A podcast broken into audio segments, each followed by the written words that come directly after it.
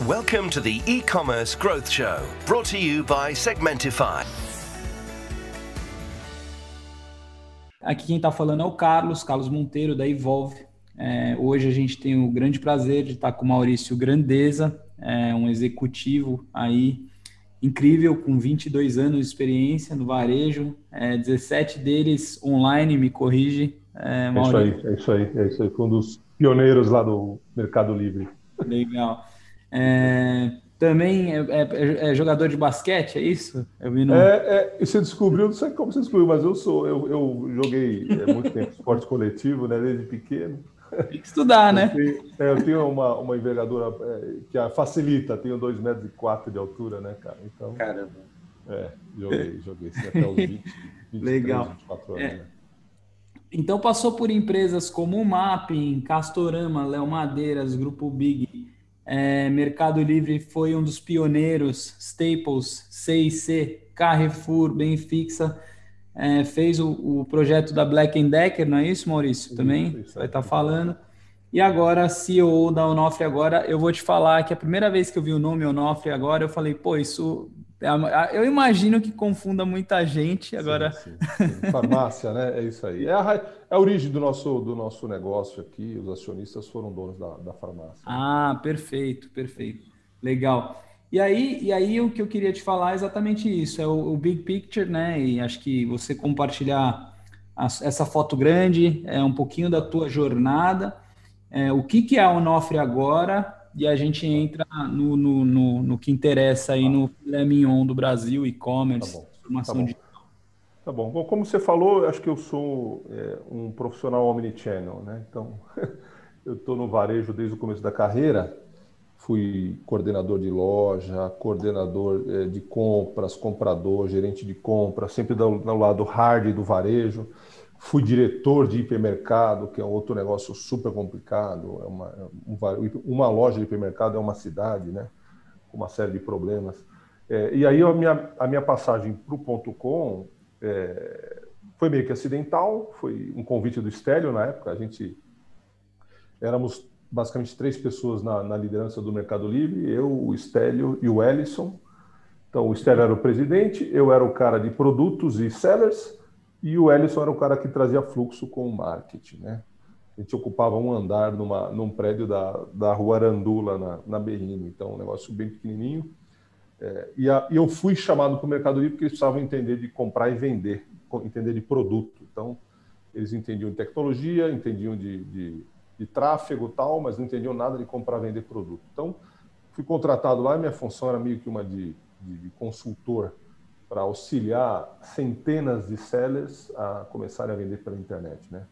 Então foi, foi bem legal essa experiência, foi bem intensa, bastante cansativa, né? A gente tinha a gente atendia quase 3 mil sellers, top sellers, né? Então, uhum. a, a loucura, era um time de 12 pessoas com 3 mil clientes. Foi bem intensa, e aí, então, a partir dessa, dessa entrada no Mercado Livre, eu virei um cara é, omnichannel, um cara que conhecia de chão de loja, logística, supply, cadeia de frio, etc. E, e começava a entender, a dar os primeiros passos na internet. A partir daí, acho que o que me diferencia muito no mercado é isso, é ter a visão do chão de loja, de CD, de transporte e ter a visão do ponto com. E, e como o consumidor é, espera ter uma relação parecida com o que ele tinha meio romântica nas lojas, né? Uhum. É, e aí os projetos foram inúmeros, pô, vender material de construção pela internet, piso, caixa d'água, produtos extremamente pesados, foi um baita desafio na CIC e deu muito certo. Naquele, naquele período isso trouxe uma exposição grande para mim, acabei ganhando o prêmio lá do, da, do Fórum E-Commerce Brasil de gestão e estratégia, porque, porra, vender piso não é fácil pela internet, porque você tem uma série de dificuldades, né? De produtos de material de construção. Você pensar, por exemplo, que a Home Depot, que é uma gigante nos Estados Unidos, tem uma operação ainda bem acanhada de ponto .com em relação a outros players, né, a outros segmentos. Então teve aí uma série de exemplos. É, a, a Stanley Black Decker, novamente uma empresa centenária, mais de 100 anos, maior fabricante de ferramentas do mundo, é, e tinha muita dificuldade de entender o ponto .com, enorme dificuldade. Eu era um eu era um embaixador do ponto .com na indústria lá para poder convencer a liderança, os times locais e deu muito certo. a gente conseguiu ser, naquele período que eu estava na Stanley lá, ser o maior país de mercados emergentes, e mercados emergentes lá é, são todos os países, exceto Estados Unidos, Canadá e Europa Ocidental. Então a gente ficou à frente da China, à frente da Coreia, à frente de, de, de países muito mais maduros, porque a gente tinha essa, essa agilidade, esse pensamento muito direto do que deveria ser feito. Né? Então também foi muito legal a experiência da Stanley. E agora estou na Onofre, como você falou, a Onofre agora é uma empresa que também foi muito pioneira, porque como ela veio da, da, da área de fármacos, né, a gente tinha uma rede de farmácias, uhum. é, foi a primeira empresa no Brasil a entregar rápido remédio. Então, em 40 minutos, seu remédio estava na tua casa. Tinha um batalhão de motoboys, uhum. é, entregava o remédio muito rápido, e a hora que olhou para o celular, falou, pô, o celular é o tamanho do remédio, dá para entregar celular em 40 minutos. Então, ela ficou com como um benchmark de entrega rápida na Grande São Paulo, é, e aí depois foi celular, foi notebook, foram entrando outras categorias. Essa questão da entrega rápida ficou um pouco afastada. No Brasil, os benefícios fiscais vão contra a agilidade logística, né? totalmente contra. Isso é, um, é um, isso é uma jabuticaba que nós inventamos e é difícil explicar isso lá fora. Né? Você coloca estoques em Extrema, coloca estoques em Serra, coloca estoques em Pernambuco, com o maior mercado consumidor sendo em São Paulo. Então não faz sentido nenhum, a não ser pela, pela guerra fiscal. Né?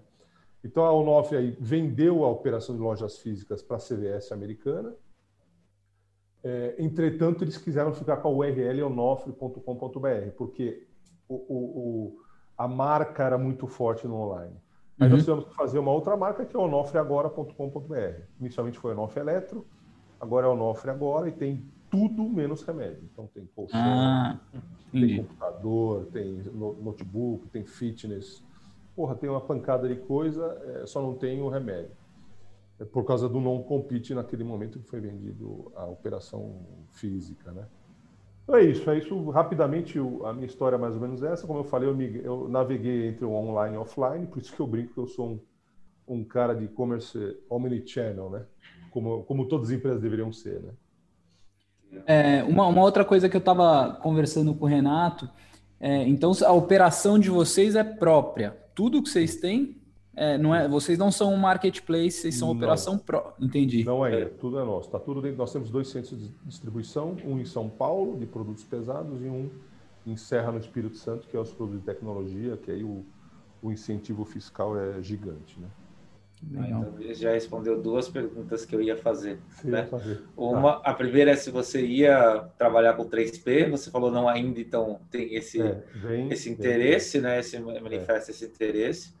É, 3P, eu até, até gostei da tua experiência com o Mercado Livre, né? Mercado Livre começou com marketplace no Brasil em 99, né? É, é, foram os primeiros caras, o pessoal na época até os varejistas grandes na época até tinham uma visão errada boicotavam, sobre o mercado. Boicotavam, boicotavam. É. É, e, e, eles falam assim: ah, Mercado Livre é C2C, Mercado é, Livre, modelo de é marketplace não vai funcionar. É, é não vai funcionar, exato. É, não vai funcionar. E aí, e aí hoje a gente olha, né? Os caras têm quatro aviões, né? É, e, caras... lá, e, lá, dentro, e lá dentro está Carrefour, lá dentro está Casas Bahia, todo mundo está vendendo no Mercado Livre, né? Então, como, como a história mudou? Eu, eu participei nesses 17 anos, eu consegui enxergar, ainda tenho contato com o Stélio sempre, né? É, como as coisas se inverteram, né? É, você tem razão, era, havia um, uma barreira gigante, mesmo para pequenos, tá? Então, eu lembro que quando a gente trouxe a Netshoes para o .com, foi, foi, foi o meu time, ele só aceitou entrar porque ele estava falindo a loja física. Então ele tinha que desovar, fazer uhum. um saldão de tênis. Nós tiramos as fotos tal, porque ele ia encerrar o negócio dele de, de, de calçados. E a gente falou: não, vem aqui que a gente faz uma, um feirão e faz uma venda no Mercado Livre. Ele gostou tanto da, da aceleração lá no Mercado Livre que mudou o pensar mindset, em vez de fechar a operação física, ele abriu uma operação online. Né? Então teve vários exemplos engraçados de é, World Tennis, de, de, outras varejistas que em algum momento cederam à tentação de entrar no mercado livre e se deram super bem, né? Uhum. A gente faz eu... um trabalho de convencimento mesmo, de catequese, muito difícil para trazer os caras, sempre foi assim. Né? Eu, eu queria pegar um gancho aí, já disso que você está falando, que a gente está falando do, do, da pré-história da internet aqui de 99, Isso. e você perguntou para mim, pô, como é que você aprendeu que eu joguei basquete? Eu escutei um podcast que você fez ali. Ah, eu... lá, tá, é verdade. É, com a turma da, da Rede Sim. Isso, que eu consegui, né? Porque a gente estava num outro episódio, eu e o Renato agora há pouco, com o pessoal da Beleza na Web, super legal. E ali você dá uns, cara, uns dados hiper incríveis é, sobre é, as transformações. Hoje o Brasil, né? São 230 milhões de, de telefones. É. Você fala sobre imposto de renda sendo online. Então eu queria é, perguntar para você dessa transformação, desse cenário. A gente está falando de uma pré-história e de uma é. evolução que eu vejo aqui na Dinamarca, Estados Unidos. Eu estou lançando esse podcast nos Estados Unidos. Eu vou te falar de umas evoluções que eles falam lá que eu, particularmente, quando escuto o que está acontecendo no Brasil, acho que é muito mais evoluído do que nos Estados Unidos. É, é, provavelmente. É. Mas eu queria que você falasse um pouco desse tá. cenário do consumo Nesse último ano, a gente falou de um pouquinho tá. de pré-história, mas nesse Isso último aí. ano e dessa é. evolução aí desses, né, é. Desse, é. dessa evolução é. de cinco anos que a gente teve em um aí, é. um pouquinho desses Isso. dados, eu acho que é super, super legal. Legal. Eu acho que tem algumas faces, né? A gente aprendi isso lá no Mercado Livre.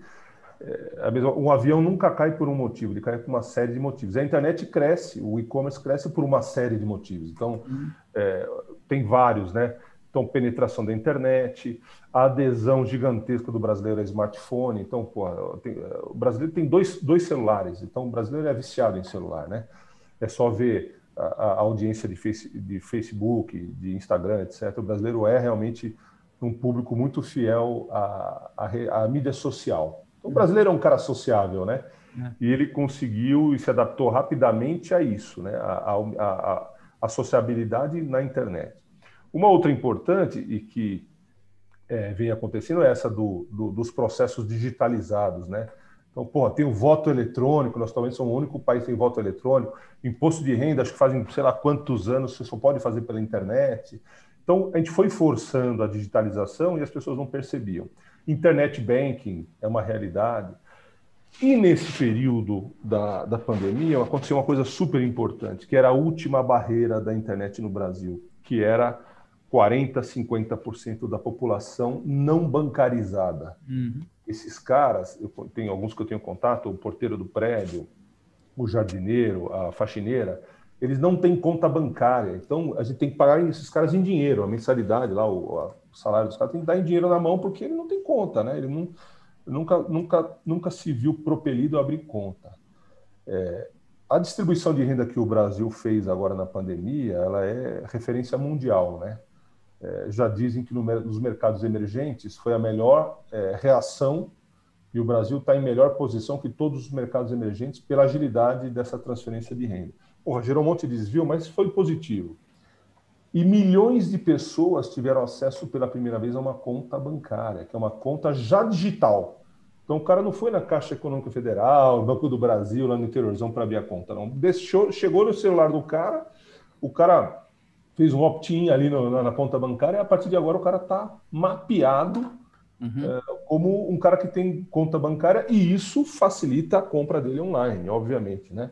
Então ele não precisa ficar agora imprimindo o boleto, correndo atrás de pagar esse boleto, o boleto vence. Então agora ele tem a conta para fazer transferências, e agora chegou o Pix, que também é uma tecnologia super importante, tá, vai impactar rapidamente ainda no, no, primeiro quarto do ano que vem as, as transações online. Esse negócio de boleto no e-commerce vai desaparecer, que é um, é um, é um retrocesso gigante. Né? Então, é, tudo isso somado traz essa aceleração é, importante. Então, pessoas sendo bancarizadas, é, a necessidade de comprar no online, está é, dentro de casa, está em lockdown. A gente vê esse resultado da Black Friday. Eu estava fazendo um pouco um mapeamento do resultado no Brasil com, com com indústria, com, com concorrentes, com amigos, com parceiros, a gente vê que a alavancagem gigantesca que teve na Black Friday deste ano tem relação com uma categoria hiperpesada, que é a categoria de alimentação.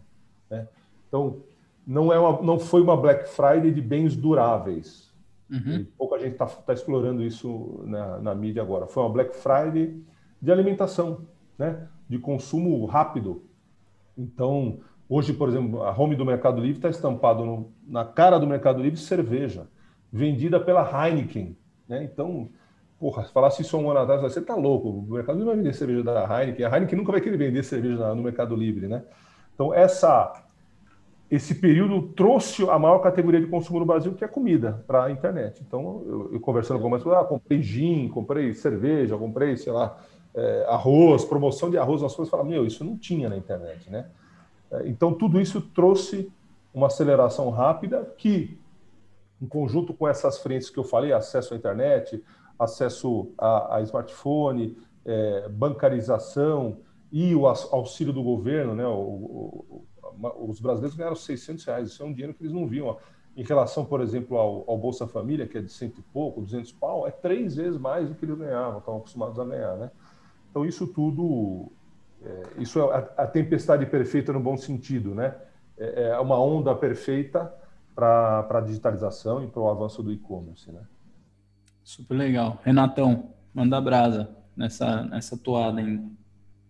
Eu acho que isso que você levantou de, de food e-commerce, né? esse, esse setor, essa categoria, realmente ela quebra paradigma, né? Porque quando você fala nisso, a gente está falando da recompra, né, da proximidade com o cliente, inclusive, né? Então, uma, uma questão, por exemplo, eu quando eu quero olhar um ano, dois anos para frente, eu olho para os Estados Unidos. Quando eu quero olhar 10 anos, 15 anos para frente, eu olho para a China, né?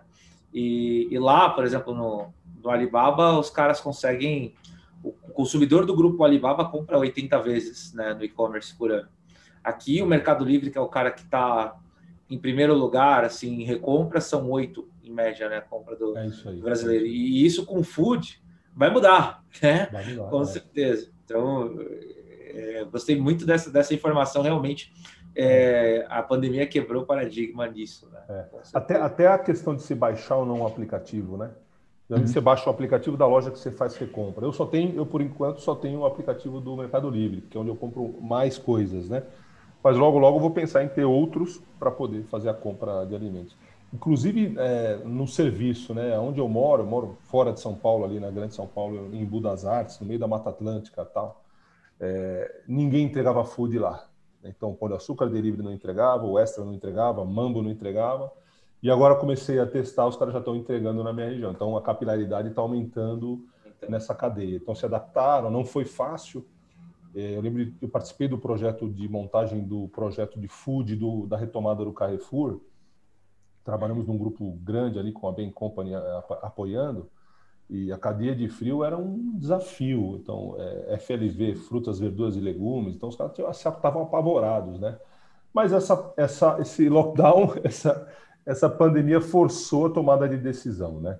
É uma das coisas que a gente percebe nas empresas é sempre a postura da liderança, né, do, do top hierarquia, ela influencia muito em como a empresa, como quando a empresa entra na, no e-commerce e de que forma, se isso vai se sustentar ou não, né? Então, tem uma série de exemplos de fracassos, é, ou que a coisa não decolou simplesmente porque a liderança não acredita no, no assunto. Né? Então, você tem uma rede gigante de, de hipermercado no Brasil, supermercados, que o líder não acredita.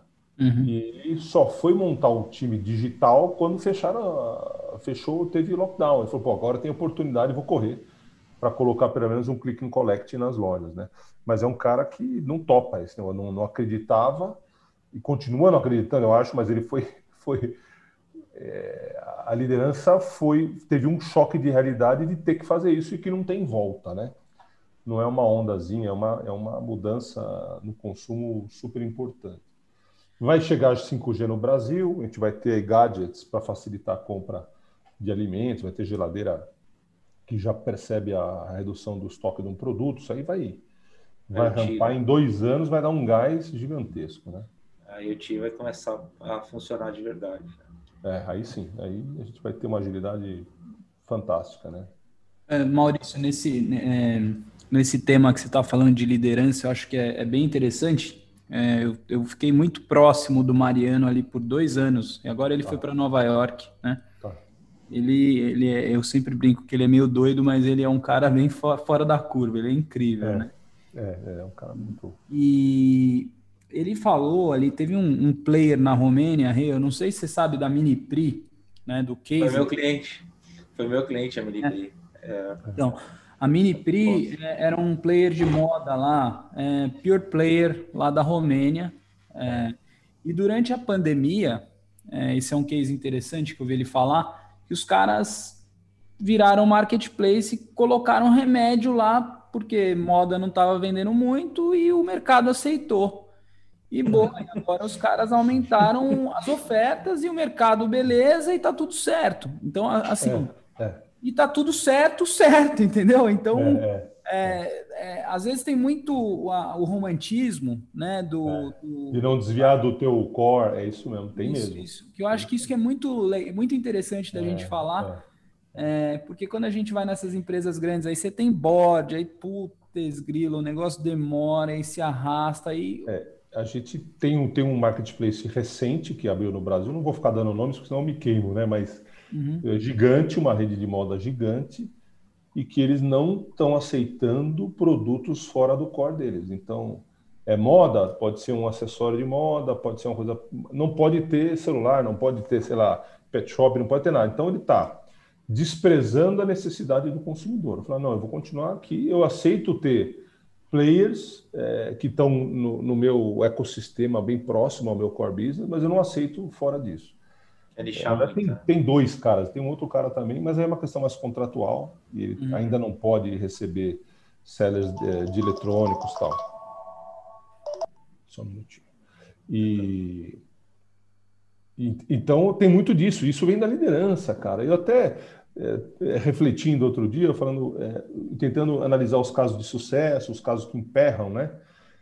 E eu pensei de forma muito simples assim: é, a liderança nativa de ponto .com se assume uma, um papel, um, um poder decisório no, numa rede, num varejo, tal, dá problema, porque ela ela ignora as forças do, dos vendedores, dos gerentes de loja, até pouco conhecimento é, de demanda do, do, de como o consumidor se comporta. Então, se o cara é 100% é, nativo de digital, tem muito atrito na implantação da digitalização.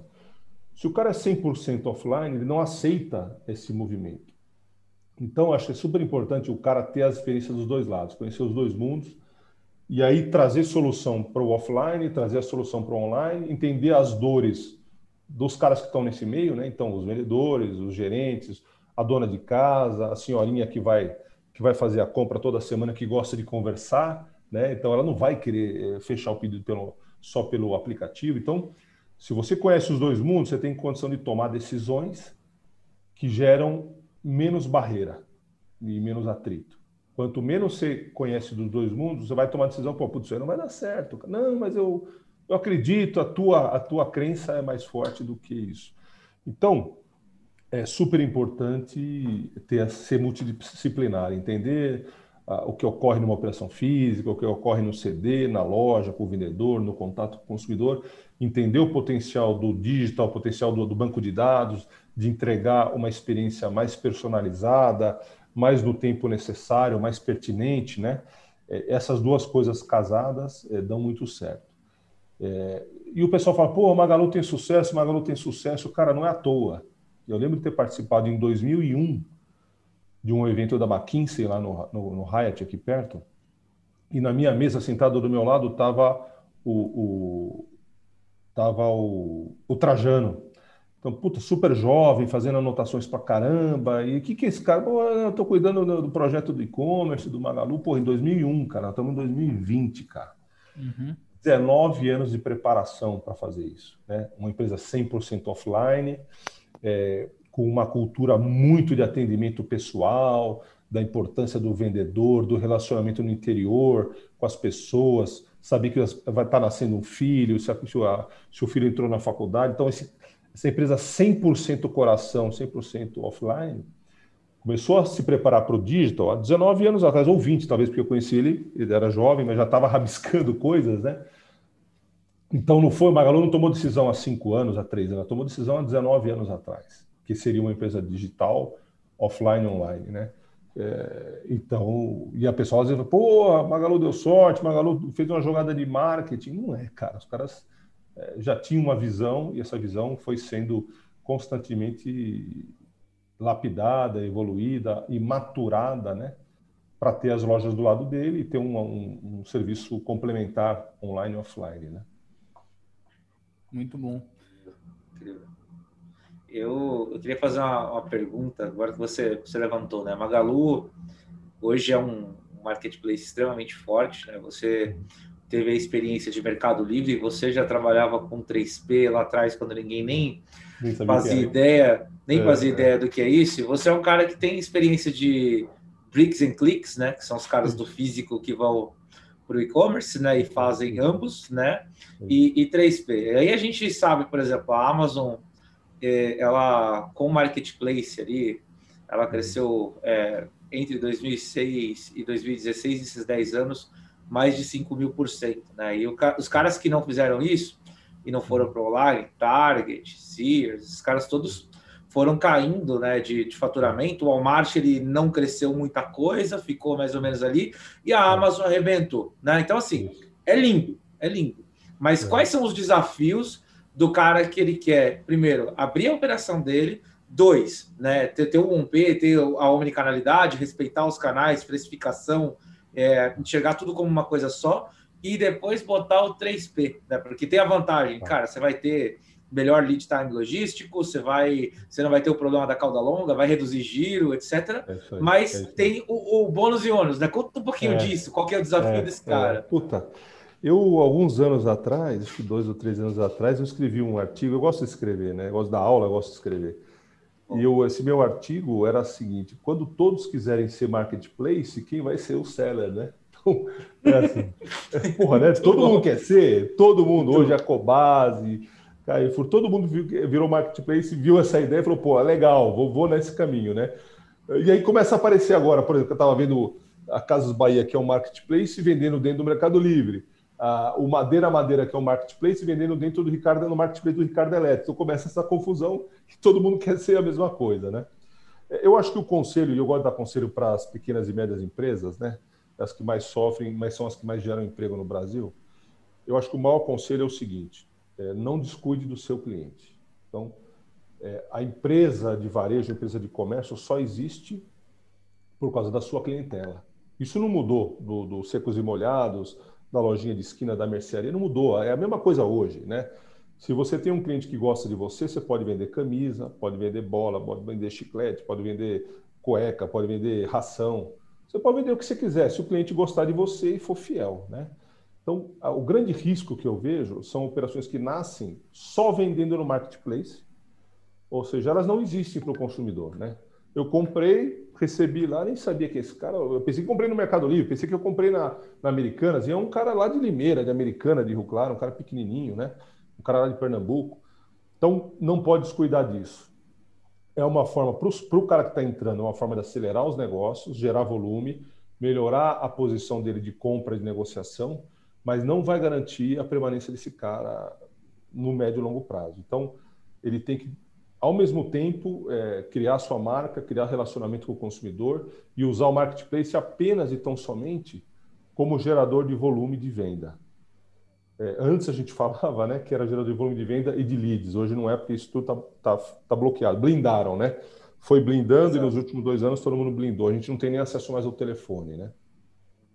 Então, ele é um gerador apenas de volume para melhorar a tua negociação, sua condição de compra. A tua rentabilidade é menor e a, e a fidelização é zero. Então, não, não dá para fazer isso. Eu, quando eu vejo o cara com 90% em marketplace, 100% em marketplace, eu ponho a mão na cabeça e falo, meu amigo, o que você está fazendo? Ah, eu tenho e-commerce. Falo, não, você não tem e-commerce.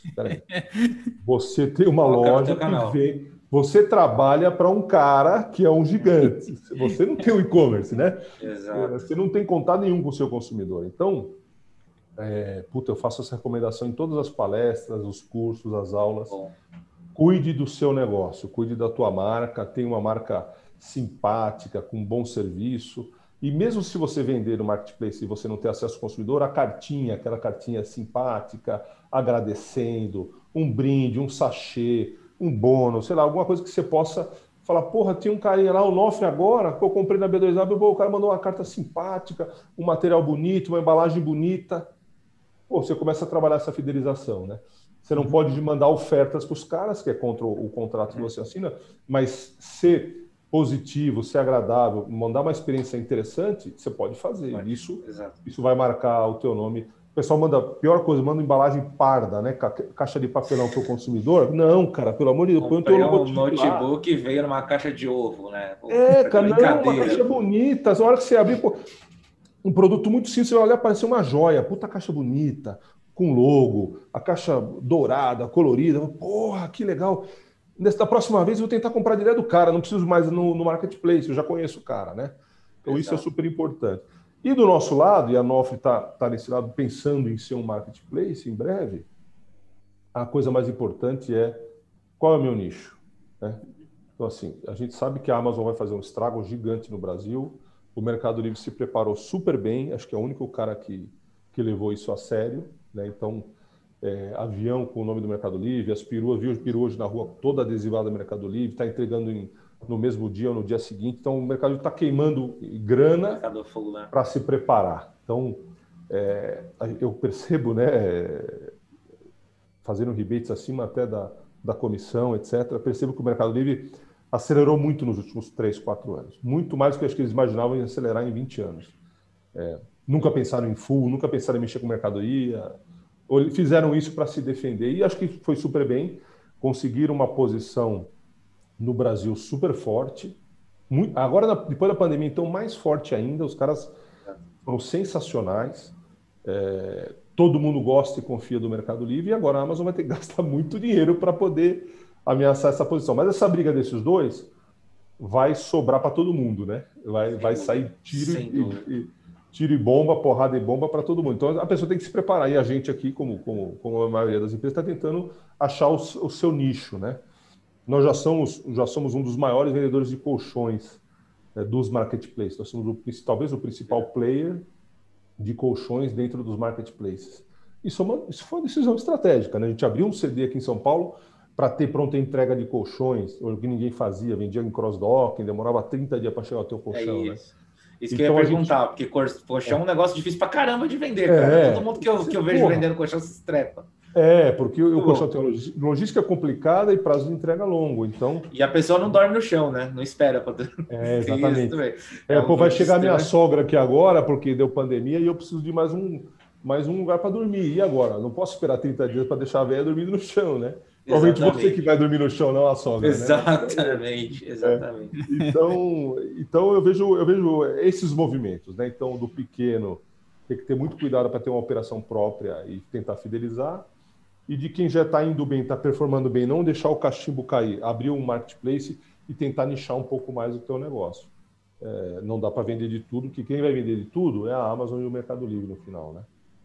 Exato. Olha, eu acho que foi uma, uma grande lição. É, o, o e-commerce ele tem margem de contribuição muito baixa, né? É então, se você, isso, cara, é raro o segmento que, que ou você é joia e, e aí é. ou você é uma, uma indústria que tem um markup absurdo, mas no, no geral a margem de contribuição é muito é. baixa. E aí, é. se você tem uma margem de contribuição baixa e vive de primeira venda, você tem que fazer um faturamento astronômico dentro de um marketplace é. para rentabilizar. Aquisição, é, custo de, custo de aquisição está proibitivo hoje. Exatamente. É. E, e, e, aí você tem aquele, aquele problema que é, você, você vende só fora, troca o gerente da categoria, se o, é. se o marketplace muda o algoritmo de ranqueamento, uhum. qualquer coisa desse tipo pode derrubar teu, quebrar tua empresa, dependendo do que é. acontecer, pode quebrar teu negócio online. É. Né? Então, eles põem, esse põe, valor da, da loja põe, própria é muito grande põe teu produto em hold, cara. Fala, ó, agora preciso aliviar meu 1P, põe você no hold e você, você cruza o braço que você não vai vender mais nada. Até o cara resolver, não, já baixou meu nível de 1P, volta a ligar o 3P. Esse hold acontece direto, cara. Às vezes a gente percebe, às vezes a gente não percebe, né? Às vezes é de madrugada, às vezes é um final de semana. Você perde um final de semana de venda, cara. Porque o cara Exatamente. falou, não, eu não, eu seguro aqui o 3P agora porque eu estou com um nível elevado no meu 1P. Então, como eu falei, não dá para depender só disso. Você tem que estar tá, você tem que estar tá atuando nos dois campos, no, no T1P, vendendo também no 3P. Quem é só 3P ou vendendo só em 3P vai ter muita dificuldade. Excelente, excelente. Acho que foi esclarecedor. Essa é uma dúvida que o pessoal pergunta muito, né? Eu vendo no ah, marketplace, vendo só na minha loja. É, devo vender ou é não? É, é. Isso Exatamente. aí. Acho que basicamente são, são, são escolhas é, de estratégia, né? E as duas são super importantes. É, Para esse pessoal que está focando no, no e-commerce próprio, né, no, no P, uhum. que é justamente onde está a dificuldade, porque depois que você subiu nos marketplaces e aprendeu o jogo, né, você vende. Uhum. É. Mas você vender na tua própria loja, você assumir o marketing, você é, assumir o investimento de mídia, SEO, fazer tudo que você tem que fazer para trazer tráfego, redes é, é, tudo. É, difícil, não é, não é simples também. É, né? Que, que dicas você daria para esse cara que está peitando esse e-commerce, iniciando uma operação, uma operação média, né, de médio porte, indo para o e-commerce? Que dicas você daria para esse cara? Um, não vá para o full commerce. Esquece o full commerce. Ah, isso, isso... Se a solução de full commerce fosse viável, os caras estavam milionários e estariam com operações gigantescas. O Brasil é diferente, né? Pode ser que full commerce pode funcionar nos Estados Unidos ou na Alemanha, tal, mas aqui é o seguinte: a relação tributária, a, a relação trabalhista é muito pesada. Então, para o full commerce ser remunerado, você vai ficar sem. Então, a remuneração vai ficar com ele. O Brasil não dá para. Você não consegue é, é, atender as duas empresas a, a, a serem é, viáveis, rentáveis e lucrativas. Então, o full commerce não vai funcionar. Só funciona se você fabrica roupa, moda, e a tua margem é de 100% ou 200%, aí você consegue pagar um pouco, mas o resto não vai funcionar. Uhum. A segunda dica é não, se você já, especialmente se você já tem pessoas atuando num, num, num negócio, seja B2B ou numa loja física, não importa. Se você tem pessoas, treine essas pessoas para serem multitarefa. Então, o teu customer service, seu atendimento ao cliente, seu televendas, não não, não faça isso separado. Faça essas pessoas que estão hoje no jogo entender e treine essas pessoas para serem online e offline. Ou do teu core e do, do digital, ou do teu core e do e-commerce, não importa. Se elas vão atender para o WhatsApp. Esse teu time vai ter que ser omnichannel. Porque você não vai suportar pagar um time do offline, um time do online, isso não vai dar certo. Você vai ter discussão, briga tal. Então tem que é, dar empowerment para esse seu time da tua empresa, não importa o segmento. Você tem que fazer empowerment dessas pessoas para elas serem omnichannel, para elas entenderem, conseguir atender no WhatsApp, responder e-mail, atender o telefone, atender na loja. É, eu brinco que você pega lojas como, por exemplo, o Carrefour Express hoje. É, o cara que está lá, ele faz tudo. Ele atende no caixa, ele limpa o chão, ele repõe mercadoria e atende cliente. É só assim que esse modelo funciona. E, e, e, o teu, e a tua empresa vai ter que ser assim no final. Você não vai poder, você não vai poder fugir disso. É isso que você disse agora. Um cara que a gente sempre comenta nos podcasts aqui, né, Carlos, é o Mariano. É, uhum. Tive a oportunidade de trabalhar com ele, inclusive, né, como parceiro e como funcionário. Hoje como parceiro de novo, né? E ele, uma vez ele disse uma coisa muito interessante, né? Que o horário que, que dá o pico nas lojas físicas é diferente do horário que dá o pico no e-commerce, né? É, é inclusive, por causa dessa ideia dele, eu montei um software que, que ajuda nesse tipo de atendimento, né? Basicamente, é você coloca teu teu atendente da loja física para responder o e-commerce, né? É. Para fazer o saco de e-commerce, fazer pós-venda ali. Isso, você, você, acho que corrobora muito com isso que você disse. É, pô, eu fui diretor de loja, é exatamente isso. Tem gente de braço cruzado no, é, na, durante a tarde, o meio da manhã, as pessoas estão de braço cruzado. É, o pico é o horário, horário, do almoço e após as 18 horas, o pico do, do negócio físico. Né? É, e aí, cara, desde a contratação, isso é importante estar claro, que o Brasil tem um, uma lei trabalhista cruel, né? Então, cara, não, eu sou vendedor, eu não posso empacotar. Então, você tem que contratar um cara que faz esse tipo de serviço, tem que estar no escopo do que o cara vai fazer, senão dá dá problema para você lá na frente. Então é planejamento, treinamento é, é... e aí nós vamos chegar numa conversa que eu acho a mais rica hoje do, do negócio do ponto .com, são as ponto .com abrindo lojas, né? Então você tem o Madeira Madeira com, abrindo já a quinta loja, é, os caras abrindo loja pop-up, eu abrindo loja física, ponto de coleta. Então a gente está voltando né, raiz de ter um atendimento também local, presencial. É, é, e se não conhece de loja, vai ser muito difícil você fazer esse passo de volta né, do, do digital para o offline. Então, como eu falei, você tem que ser uma empresa omnichannel, você tem que entender de todos os canais e tem que ter pessoas preparadas para fazer todas essas coisas. Né? Se você segregar, começa a dar problema. Ah, tem um time de televendas do digital, tem um time de televendas da loja física. Não, puta, cara, isso vai dar um rolo É, então você tem que ter pessoas que consigam fazer isso tudo. Customer service junto, televendas junto, o próprio vendedor com, com o iPad ou com o smartphone, é, no horário de, de, de, de, no horário de ociosidade da loja física, responder perguntas né, do, do chat, do, do produto. Essa televisão, é, quantas polegadas, ela cabe na parede, quantos quilos. Tá, pô, o vendedor está lá sem fazer nada, ele responde, ele trabalha para você. Né? É, a gente não pode ignorar essas, essas, esses feudos, essas situações, porque isso existe você tem que é, diluir essas barreiras, né? Isso tanto na liderança como no pessoal da, da linha de frente. Ô, ô, Maurício, muito legal isso que você está falando. Eu queria, é, eu tenho duas perguntas. Uma é com relação a inovações que você vê hoje. Mas dado isso que você tem falado, que o, o vendedor e os profissionais eles têm que ser omnichannel, é, primeiro, o, qual que é o desafio que você tem hoje para contratar é, a galera aí uhum. e, e, as, as habilidades, além, é, né? Ah, escrever tá. bem, sei, é, é. que habilidade você vê? É, é, eu acho que o Márcio falou interessante, escrever pelo menos a palavra completa, né? Caras, eles vão responder num chat que o cliente eu não estou entendendo nada que esse cara está escrevendo, porque está abreviando tanto, né? Eu falo, pelo amor de Deus, escreva a palavra completa, porque você não sabe quem está do outro lado, né? Pode ser uma pessoa que não tem a tua idade. É, eu acho que o desafio maior é esse, né? Então, a geração que entra no mercado de trabalho hoje está bem despreparada, é, uhum. é, ela espera muito e rapidamente, então é, o turnover desse time é gigante. O cara, no segundo mês, ele já acha que merece uma promoção. É uma turma inquieta pra caramba. Então, qualquer propostazinha, ele joga a toalha e vai para outro lugar. Então, é, é, é, super importante mentorar, fazer um mentoring das pessoas, né? Eu, eu dedico boa parte do meu tempo para conversar com pessoas, né? Não é olhando tecnologia, não é olhando painel, é falando com um, um por um do time aqui, do time que é direto comigo, para ajudá-los a crescer.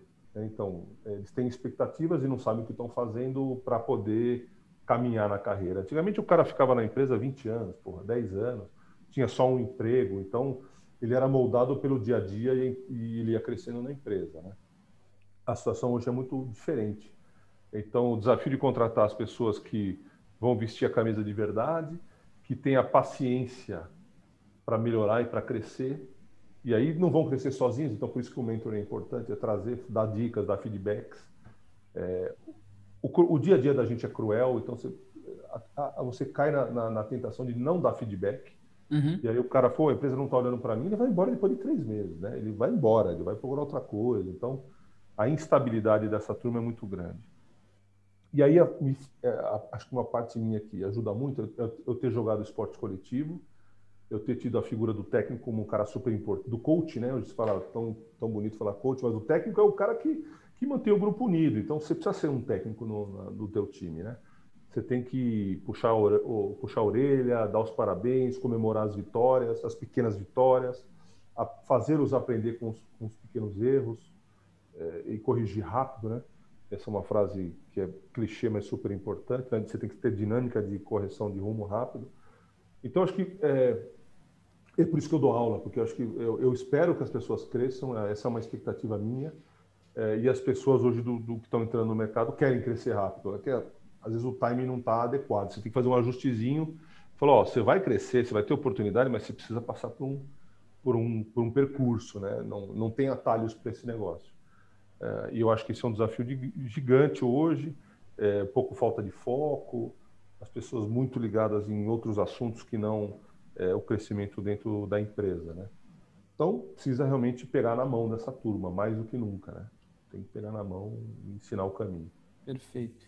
É, aí, obrigado. Voltando para a parte de de e-commerce, aí um pouco mais tecnológico, que eu te falei, estou lançando esse podcast nos Estados Unidos. Lá eu, a gente já entrevistou dois influenciadores, inclusive um era da... É o Steve Dennis, eu não sei se conhece ele. Ele é um ele é former Sears, é um cara que trabalhou na ah, Sears. Ah, sim, sim, sei, sim. Teve um cara da Target também, que é o Carl Boutet. Uh, dois caras hiper interessantes, mas assim, que eles falaram que é oh, inovador lá, ah, é curbside pickup, que é assim, basicamente você para o carro, faz a compra É, e o cara vem entregar para você. E aí até o, o cara que é, o, é o, o, nosso influenciador local, o nome dele é o Scott Emmons, que ele era da Neiman Marcos, que ele foi o que fez, o cara que fez todo o laboratório de inovação. Aí esse cara, assim, né, tecnologia e tal. Ele falou, porra, mas até quando a gente vai ficar falando de curbside pickup? Eu falei, meu, vou trazer os caras do Brasil aqui. É, né? é verdade, os caras é de farma, o Renato é aí fazendo é. inovação B2B, B2C com. com né? Então, para mim, a gente está muito mais avançado. Quando eu vejo. É, é, isso que você falou, né? Imposto de renda eletrônico, enfim. É. Eu vou, vou te falar de um movimento que foi brusco, mas foi inevitável, da Ricardo Eletro, né? Uhum. Ricardo Eletro, num dia, fechou 200 lojas e colocou os vendedores para serem embaixadores, vendedores é, de WhatsApp, né? Então, ele liberou conta de WhatsApp para todos os vendedores continuarem vendendo para os seus clientes através do WhatsApp. Uhum. Teve que fazer isso, sei lá, em três, quatro dias, cara. Então, uhum. acho que ninguém faz isso lá fora, sem planejamento, sem, pô, não, preciso ver o long term, quanto vai dar isso aqui, qual é o payback. Pô, a gente Sei lá. rápido. É.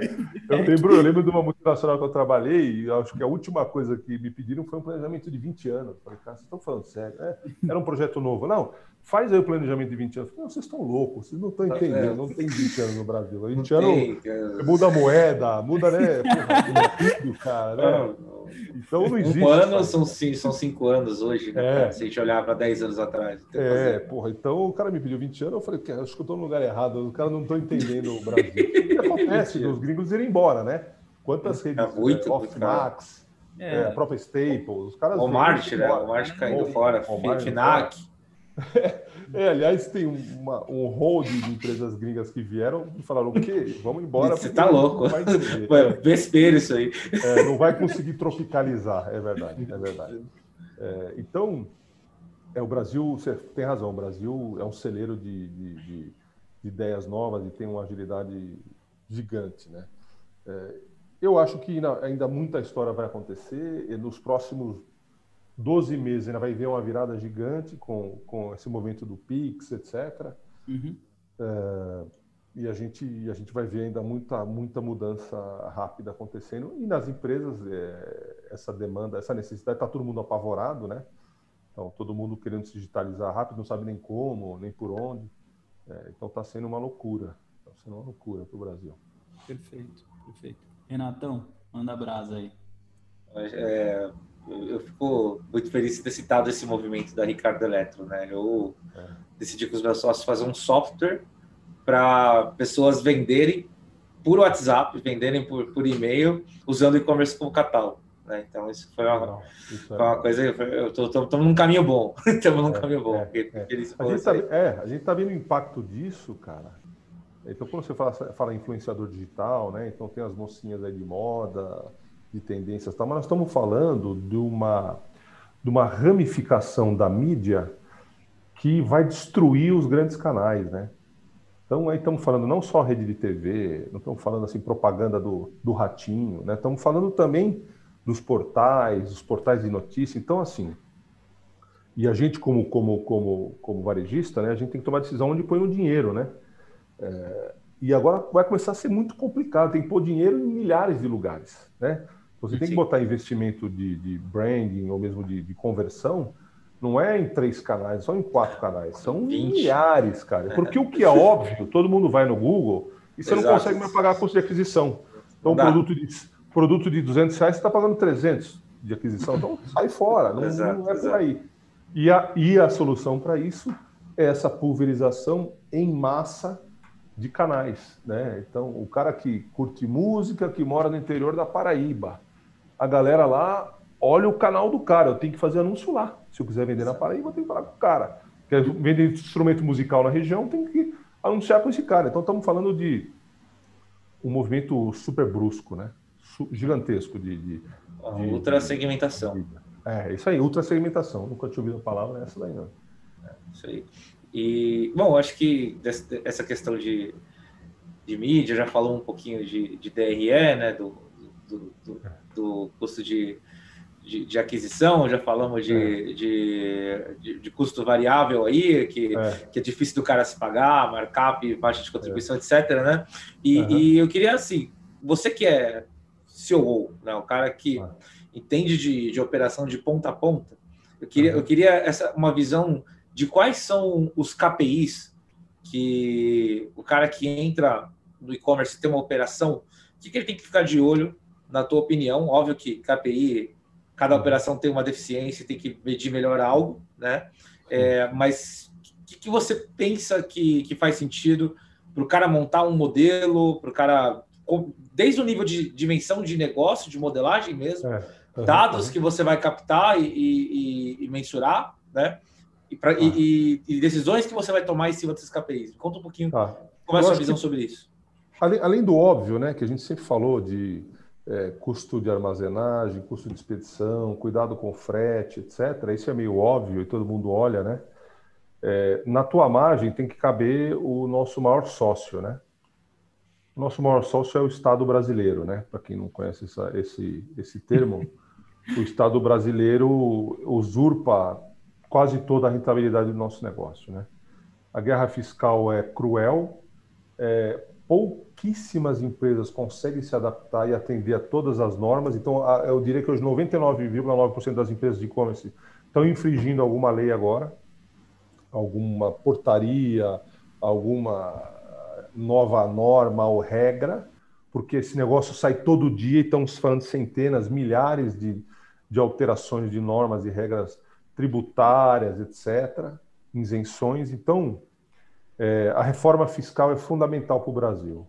E, não é, e não, ela não é fundamental para reduzir a carga tributária, simplesmente.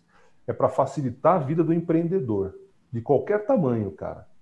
Ah, grandes empresas têm que contratar escritórios de, de é, tributários e fiscais para entender esse negócio todo que muda toda hora, recebe alertas, compilam essas mudanças para alterar no sistema, no RP. Então, o Estado, o Estado pega boa parte da nossa grana e dificulta ao máximo o nosso trabalho. Então, para montar o e-commerce com diversas categorias de produto, com diversas NCMs, quando a gente fala, com diversas regras, é, e essas NCMs mudam de estado para estado, a tratativa. Então, assim, o cara que começa, foca, cara, nicha, nicha, pelo amor de Deus.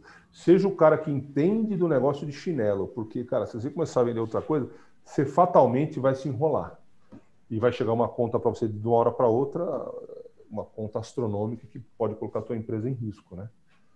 Vai acumulando um, um débito na hora que chega a execução, você está perdido, né, cara? Uhum. É uma bola de neve esse assunto. Isso acho que é bem típico Brasil, esse problema, barreira Brasil, assim que para explicar para os gringos é, é impossível. é impossível explicar essas portarias e normas e leis que mudam quase que diariamente, né? absurdo. É, gostei, gostei muito dessa, dessa questão de, de segmentar, de ser especialista, né? Eu vejo o pessoal quer fazer tudo mesmo, né? Marketplace B2B. Cara, é. como é que você vai é. né?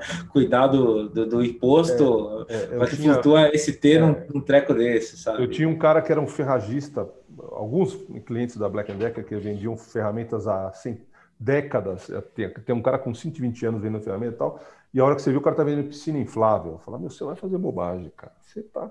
Não, é porque vende bem, me pediram. O mercado me pediu para vender piscina inflável. Cara, não faz isso, bicho. Você não manda, manja nada de sazonal, de Natal, de brinquedos, de verão. Você vai ter problema, vai sobrar essa piscina. Você vai cometer uma infração, você vai. Meu, até no modal de entrega você vai ter problema. Então, eu acho que para o pequeno e médio, é, ter, é olhar um nicho e ser fiel a esse nicho ser o melhor revendedor daquele produto é o segredo, né? O melhor revendedor de produtos de Natal, dá para você viver disso, mas desde que você seja muito expert em produtos natalinos, né? Aí você vai, ficar um, você vai planejar para um tempo ficar sem receita, mas quando entrar o sazonal, você é o rei dessa história. E ninguém está fazendo isso. Fazia no offline, tinha lá uma, uma, marca que eu não lembro agora, que era muito boa, abria lojas pop-up nos shoppings de, de produtos natalinos, depois fechava, esse cara tinha uma competência gigante e no online não tem essa turma ainda. Então, eu acho que é, quanto o, o, o, Brasil já é complicado demais para você arrumar mais complicação. Então, seja simples, né? Simples, simple is beautiful. No Brasil, mais ainda, né? É uma, não é só bonito, como uma, é uma demanda. Você tem que ser simples, né? Bom. É, já é complicado por natureza. É, é. É Maurício, eu queria, é, eu queria te perguntar com relação. Você vem aí, cara, um background monstro é, inclusive sua última experiência Black Decker Queria te fazer uma pergunta no sentido das grandes tendências. A gente está prestes a amarrar aqui o, o, podcast. Das grandes tendências que você vê hoje em, em, em, relação ao commerce. Vamos só usar a palavra commerce, né? Porque commerce. hoje no mundo, aqui na Europa, a gente está ouvindo falar muito de, do B2B no online. Uhum. É, esse, e esse direct to consumer também. É, eu queria ouvir um pouco de você tá. Tá. É, sobre isso. É, bom, primeiro, a, a, as estruturas das indústrias reagem é, muito negativamente a esse contato com o consumidor. Por quê? Porque são estruturas que foram desenhadas para atender um cliente business, né, um B2B. Uhum. E elas são comissionadas para isso, a margem é boa, etc, e aí vai. É, toda a estrutura foi montada, a diretoria de vendas, toda essa, o time de logística, os sistemas, todos foram montados para grandes volumes para movimentar grandes volumes. Quando o, o dito se entra na estrutura, ele entra como um alienígena. Né? Então, ele, ele sofre pressão de todas as, as, as áreas da estrutura da indústria. É, é mais fácil uma indústria nascer.com e dito se como indústria e aí ter sucesso do que eu pegar o, o elefante branco e falar, não, agora você vai ser um cara ágil. Puta, meu. Vou te falar, isso é isso é terrível, quase impossível. Isso é... Ah, não, mas não dá para fazer isso, fazer pique individual, você está louco. E se essa mercadoria voltar para mim, o que eu vou fazer com a reversa? Então, os caras não foram feitos para isso, né? Então, eu vejo que as iniciativas que são, são top-down de algumas empresas que estão indo para esse caminho, elas visam muito mais um ensaio de laboratório uhum. do que mover o business, né? Então, falar, não, vamos pegar um exemplo, a Samsung está vendendo direto. Ela não está pensando em desligar a sua rede de, de distribuidores e só vender direto para nós. Porque essa guinada é, vai capotar. Né? Você uhum. capota, você não consegue fazer isso. A Black Decker é a mesma coisa, a Philips é a mesma coisa. Então, é uma. É assim, você, é, você passa a ter contato com o consumidor final, a ver as reações, lançamento de produto. Então, tem algumas funções para indústrias interessantes vender direto para o consumidor, mas certamente não é, nesse momento, substituir a distribuição. Claro. Uhum. Não vai ter. Perfeito. Perfeito. Então, eu acho que é uma tendência, no Brasil está bem no começo, bem no começo mesmo, é, deve avançar para boa parte das indústrias, inclusive de alimentação, Omo, a Kimberley, etc., mas falar que isso vai matar a distribuição, cara, acho que eu não, não, vou, não vou ver isso nos próximos 10 anos, porque essa guinada seria. capotaria as estruturas, capotaria tudo, né? Uhum. Então acho que não precisa, o varejo não precisa ter medo disso nesse momento. Tá. tá. Renatão, você quer fazer. É, eu. Vai lá, vai lá. Eu, eu, eu acho que já demos aqui nosso, nosso time, né? Acho que já bateu. É, não vira, visão vira filme já, isso aqui. É, exato. Já falamos de visão de, de futuro, etc. Eu acho que eu já tô. As perguntas que eu tinha já foram extremamente bem respondidas. Na verdade, grandeza, eu queria é, agradecer por todas essas lições. Quando a gente pega a gente que tem essa bagagem de comércio na internet desde que começou, né? Sempre uhum uma super aula. Eu, eu dou aula de e-commerce, tive uma super aula agora. Estou muito feliz. É, isso, é, isso é quilometragem, cara, são os cabelos é, brancos. muito obrigado mesmo é, por, por, por, isso. É muito bom você ver a, a, é, é. respostas de quem tem tanta envergadura, tanta propriedade no que está falando, cara.